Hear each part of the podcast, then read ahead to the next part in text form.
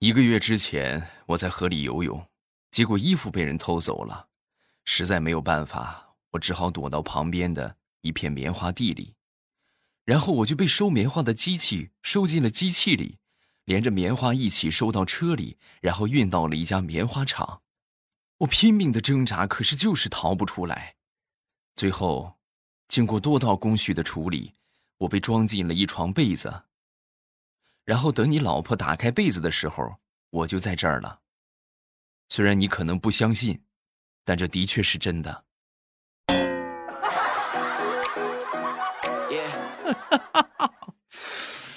江湖救急小妙招啊！希望你们这辈子也用不上啊！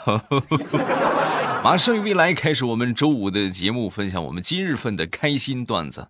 说说李大聪吧，李大聪啊，前两天从网上认识了一个女孩啊，这个女孩声音特别甜，然后这个大葱啊就问他聊天嘛，是吧？那个你长什么样啊？能不能让我看看庐山真面目啊？啊！然后没一会儿，这个女孩就给他发了一张照片你看看啊。然后大葱满怀期待的点开一看，果然是庐山真面目啊！那个女孩发来了一张庐山的照片儿，顿时就大葱就是我不是我不我看的不是庐山的照片儿。说完人那个女孩也给他回复，啊对呀，我给你发的不是庐山的照片，我发的那张是黄山。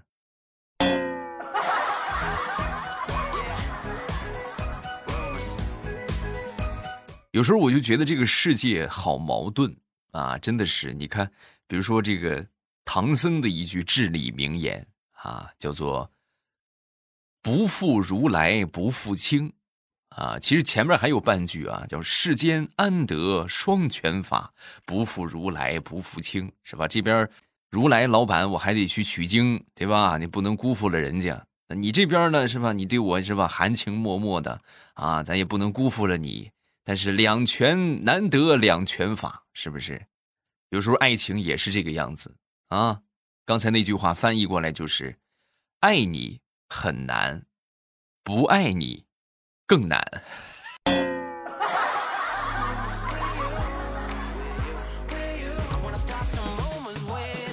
说一个好多年之前我们宿舍里边发生的一个很奇葩的事儿啊。然后这个事情之后，我就觉得就挺害怕的，心里边挺惊悚的啊。你说我们宿舍有一哥们儿问另一个哥们儿，就说我喜欢上了一个人，怎么才能让他知道呢？然后另一个就自信满满就跟他说，你这样，你去偷他的一样东西，哎，然后你等他焦急的找不着的时候，你突然出现，把那个东西拿出来，哎，你找的是不是这个？然后你就说我在什么什么地方捡到的。这样你们俩不就搭上茬了吗？是不是？然后他一听，哎呦，害羞的脸都红了。结果等到第二天，被提问的那个哥们儿，裤衩就丢了。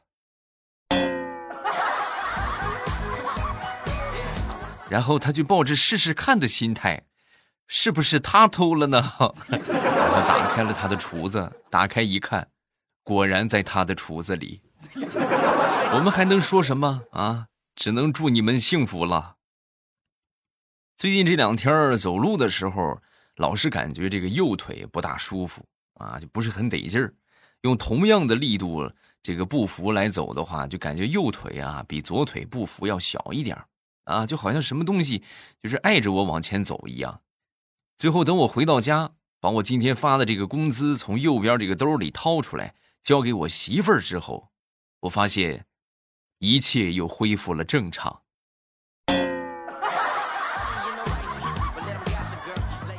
哎，没办法，就是这钱太多了啊，真愁人呀。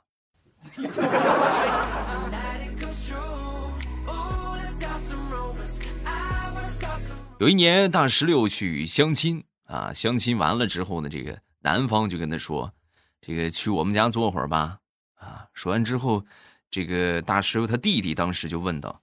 你们家有车吗？有，有房没有？有，有存款吗？也有啊。然后他弟弟想了想那你走吧我姐配不上你。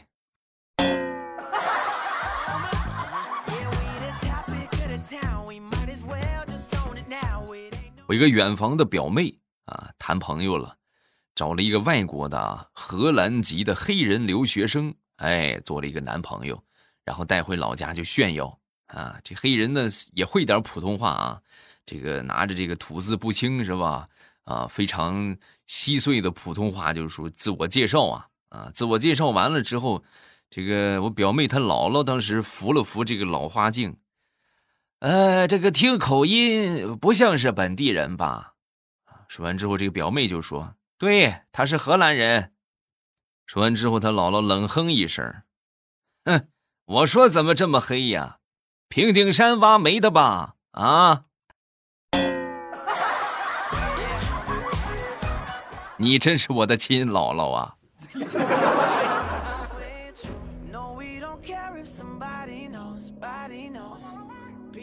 说我们附近吧，我们附近有一个武校啊，这个武校啊，那天临近放假的时候，然后这个学校的领导就和附近几个学校的领导就商量，那什么，要不你们先放假，我们晚放两天啊？什么这附近的学校就说，啊，为为啥？为啥我们这个早放啊？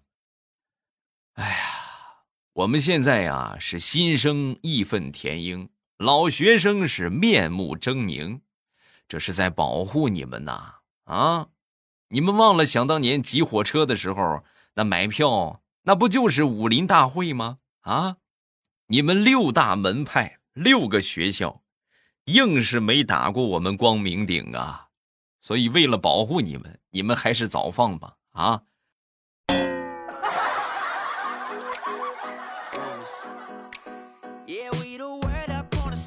在我上小学的时候。啊，我记得特别清楚，那回考试考了个十七分啊，然后我爹当时就准备揍我啊，正准备揍我呢，我那个大爷就过来了，过来之后就拦着就说：“小孩得教育，你靠打怎么行啊？你这么简单粗暴，那能行吗？要讲道理啊，要培养他的自信心。”然后说着，我这大爷就温柔的摸着我的头，拉着我的手，就领着我去他们家吃饭了。啊，去他们家吃饭之后呢。我看我那个堂哥，我大姨家那个孩子啊，我那个堂哥也在啊，没吃啊。然后我呢，我不客气，我上去我就吭哧吭哧，我就开始吃。吃了一会儿之后呢，我就听见我那个大爷跟我那个堂哥就说：“哎呀，你弟考了十七分，你看你弟吃的多香啊！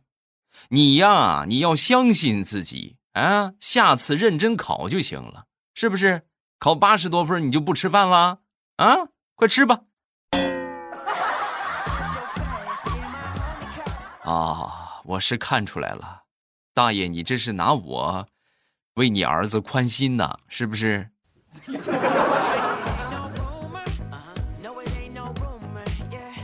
据我妈介绍，在我读小学的时候啊，我那会儿是挺胖的啊，白白胖胖。哎，不对呀，小时候就黑呀，黑黑胖胖，而且挺容易打瞌睡的。有一回放学，我爹骑着自行车去接我，然后我就坐在后座上。坐着坐着我睡着了，睡着之后呢，有这么一个这个长坡啊，下这个长坡的时候，我就从这个自行车上就颠下来了啊！我爹这个人也是粗心大意，我都颠下来了，他愣是没发现啊！骑着自行车就回家了，回到家才发现，赶紧回来找，回来一看，我已经在路边的草丛里打起了呼噜。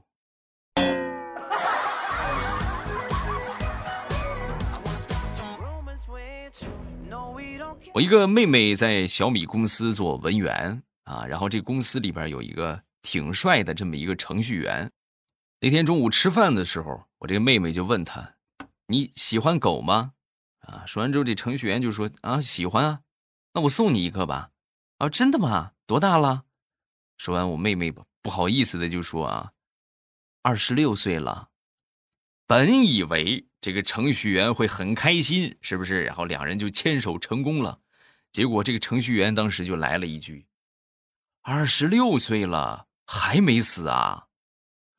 我的天哪！活该你单身，和你的电脑过一辈子去吧。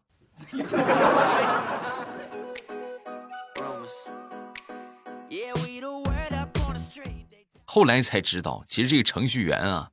有他自己喜欢的女生啊，而且那回呢还真是有这么一个机会，就他这个女同事啊也是电脑坏了，然后这程序员过去帮他修电脑，到了之后没事闲聊天嘛啊，然后就问：“哎呦，你这个背包真不错，挺好看的，在哪儿买的？”说完这女同事就说：“啊，你喜欢吗？你喜欢送你了。”一听这话，当时程序员这个脑子就起飞智啊啊！那我觉得你也挺好看的。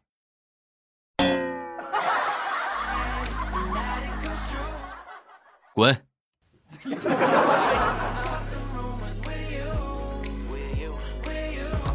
说说张大炮，张大炮的前女友是近视眼啊，但是近视眼归近视眼，一直没配眼镜。没配眼镜为什么呢？就是戴眼镜不好看，啊，于是呢，就那天大炮就说：“你这样不行啊，影响你正常生活呀。”然后呢，就跟他去配了一副隐形的眼镜。哎，配完之后，当时他女朋友就感觉瞬间这个世界都亮了啊！我的天哪！然后他女朋友做的第一件事就是和大炮提出了分手。哥，你长得也太丑了！我的天哪，以前这模糊着还能看，你这一看清楚了，藏天呐！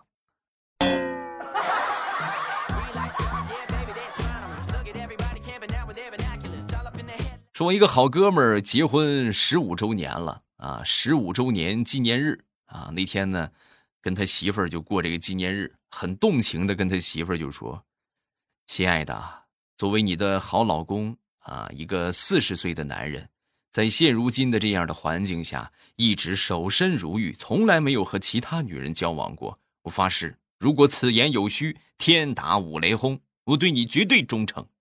说完之后，他媳妇儿很感动啊，很感动的就抱住他，就说：“哎呦，老公你真好。”说完之后，他接着就说：“那你看我这都发誓了，你能不能跟我一样也发个誓啊？”说完之后，他媳妇儿当时一脸无辜的就说：“啊，老公，晚上咱们吃什么呀？快点菜吧，发什么誓？”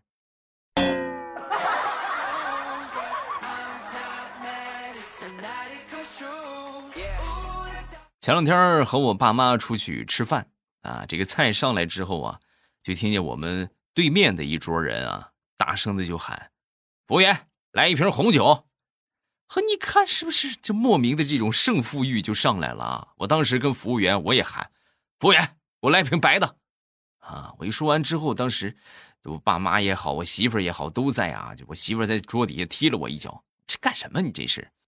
哎，我说你不用管了，啊！没一会儿服务员过来了，先生您要什么什么酒？农夫山泉。啊，能不能喝的气势不能倒啊！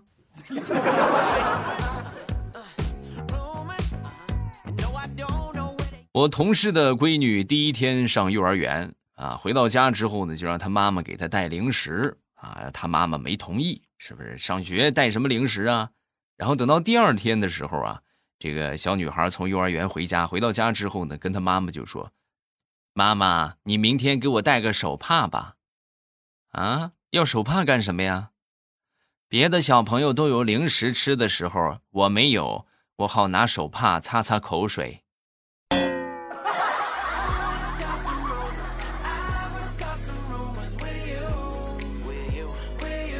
说说 N 年之前，那时候暑假打工的一个经历，给人家开面包车去送货啊。然后有一回呢，路过一个这个低矮的这么一一堆草。你这挡着我的路了，是不是？本来正常的话，应该绕一下哈，是吧？别跟草计较啊！结果我当时呢年轻气盛啊，我当时我就挂上一档，我加油门，我轰我就冲了过去，咣一声，冲过去才知道，挨千刀的呀！这个草底下放了一块石头啊，噔，直接就把车给我撞停了。那年暑假打工挣了一千块钱，修车花了两千五，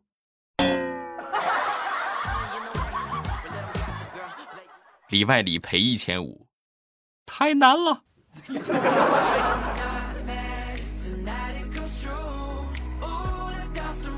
李大聪最近去了一家钢厂去上班啊，每次这个防止员工偷钢铁嘛，啊，然后就安了一个这个呃金属探测门是吧？每次下班之后呢，都得从这儿走，然后好几回了，大葱每次路过这个门啊，这个门都会响，然后人家这个负责安检的人就说：“你这个解释一下吧，这怎哪哪来的东西响啊？”说完之后，大葱当时脑袋起飞智，什么东西响？那他一定是探测到了我钢铁般想下班的意志。哎呀，你是不知道有多强烈啊！金属探测器都知道了。少废话，拿出来。哎，好嘞，我下回注意啊。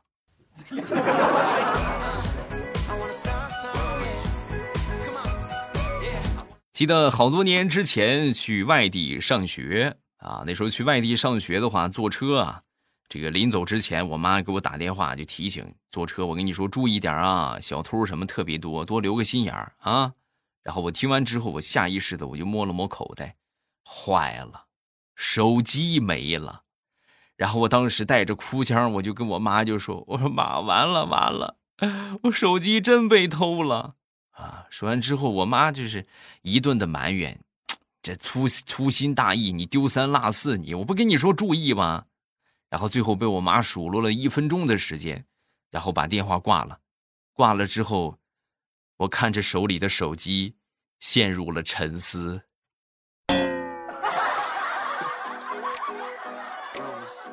这是真事儿啊，真的，就是刚刚踏上社会，这个脑子完全不够用的。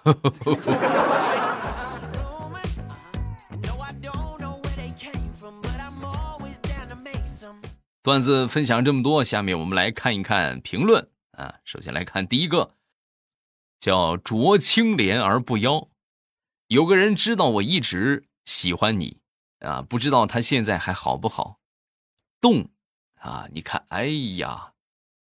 如果对方正好也听到啊，那么我觉得很快他就会联系你了。嗯，记得请我喝喜酒啊。嗯，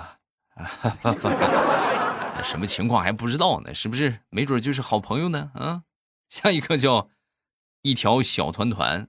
我怕你说错了，蔡伦是东汉改进造纸术的人，而造纸术在西汉就出现了，所以造纸术并不是他发明的，他只是改进造纸术的人。对，这个说的没错啊！哎呀，看来这以后讲段子也得提前查查历史资料了，是不是？然后最近我就学了一个成语，叫“攀嘎之交”。哎，你你们看到了吧？这网上有人专门就用文言文给他写出来了，“攀嘎之交”就把这个事儿给写出来了啊！然后就就就还。加上什么中华美德故事，好像跟真的一样，实际没有这个成语啊，这都是假的啊，写着玩的啊。不过确实还真是啊，你说老潘，你真是啊，这边说着不行，你我跟你说水很深啊啊，然后这边上车了吗？上车啊，上车很便宜啊，家人们，快快快，赶紧去抢。下一个叫大猫睡着了。从单身听到娃都两岁了，这两年都把我欧巴忘记了。直到今天一上车就想到要听听，没想到还在更啊！我听你说你这么有毅力，什么事儿做不成啊？没毛病啊！你看，你未来我爸可能别的什么都不行，但是我觉得我这个这个毅力这一块啊，是绝对没毛病，是吧？我就是能干，就是能扛，哎。就是能讲，嗯，说到你们都不爱听了为止，是吧？起码第一大钉子户啊！再来看一看上期节目咱们说的这个白天和晚上的饿不一样啊，这个叫 “so this” 不来什么玩意儿啊？他说对，白天的饿是可以饿过去的，啊，工作打击是真的没胃口，但是晚上等放下压力之后，那个饿那是可以吞下一头牛的。没毛病啊！到晚上那真是饥寒交迫，就是不吃根本就不行啊！就疯狂的各种找吃的。像一个叫边牧与鸡，是不是？看到未来的视频，我点赞啊，在评论蹭热度，哎，就是玩儿是吧？这也是最近比较流行的一句话。哎，我就录节目吗？不是，我就是玩儿。下一个，本溪姐姐啊，我想考中央选调生，求未来开光，没问题啊，保准能通过，是不是？肯定能选上你，加油！下一个叫哈哈不好笑啊，饿了就吃点每日黑巧，反正是无脂的，想吃多少吃多少。哎，这个也是个好主意啊，但是这这个也不能当饭吃，而且它这个就可以适当的满足我们这个这个。就是幸福感的那种需求啊，吃一小块就可以了。哎，那不一板吗？对吧？你掰一小块，然后慢慢去品尝一下，有那个味道，那真是可以让你瞬间分泌多巴胺，是吧？甜美幸福感啊！但是你指望吃巧克力吃饱，也不大现实，是吧？下一个叫小雨蔚蓝，未来欧巴，我不贪心啊，我就中五百万就行。嗯，是，别说五百万是吧？咱说能中个十万，你你看你们还是就是有点太高了起点，我就是中个十万我也行啊，就十万也可以，啊啊，当然其实十万现在来说也不怎么吃劲的是吧？十万也不好干什么的，一百万吧，啊，中个一百万不行。哎，什么时候我也开始有这种白日做梦的毛病了？有什么想说的，评论区留言啊，然后我都会在第一时间分享大家的留言啊。然后这个今天就到这儿，明天就周末了，预祝各位周末愉快，咱们周一见，么么哒。喜马拉雅听，我想听。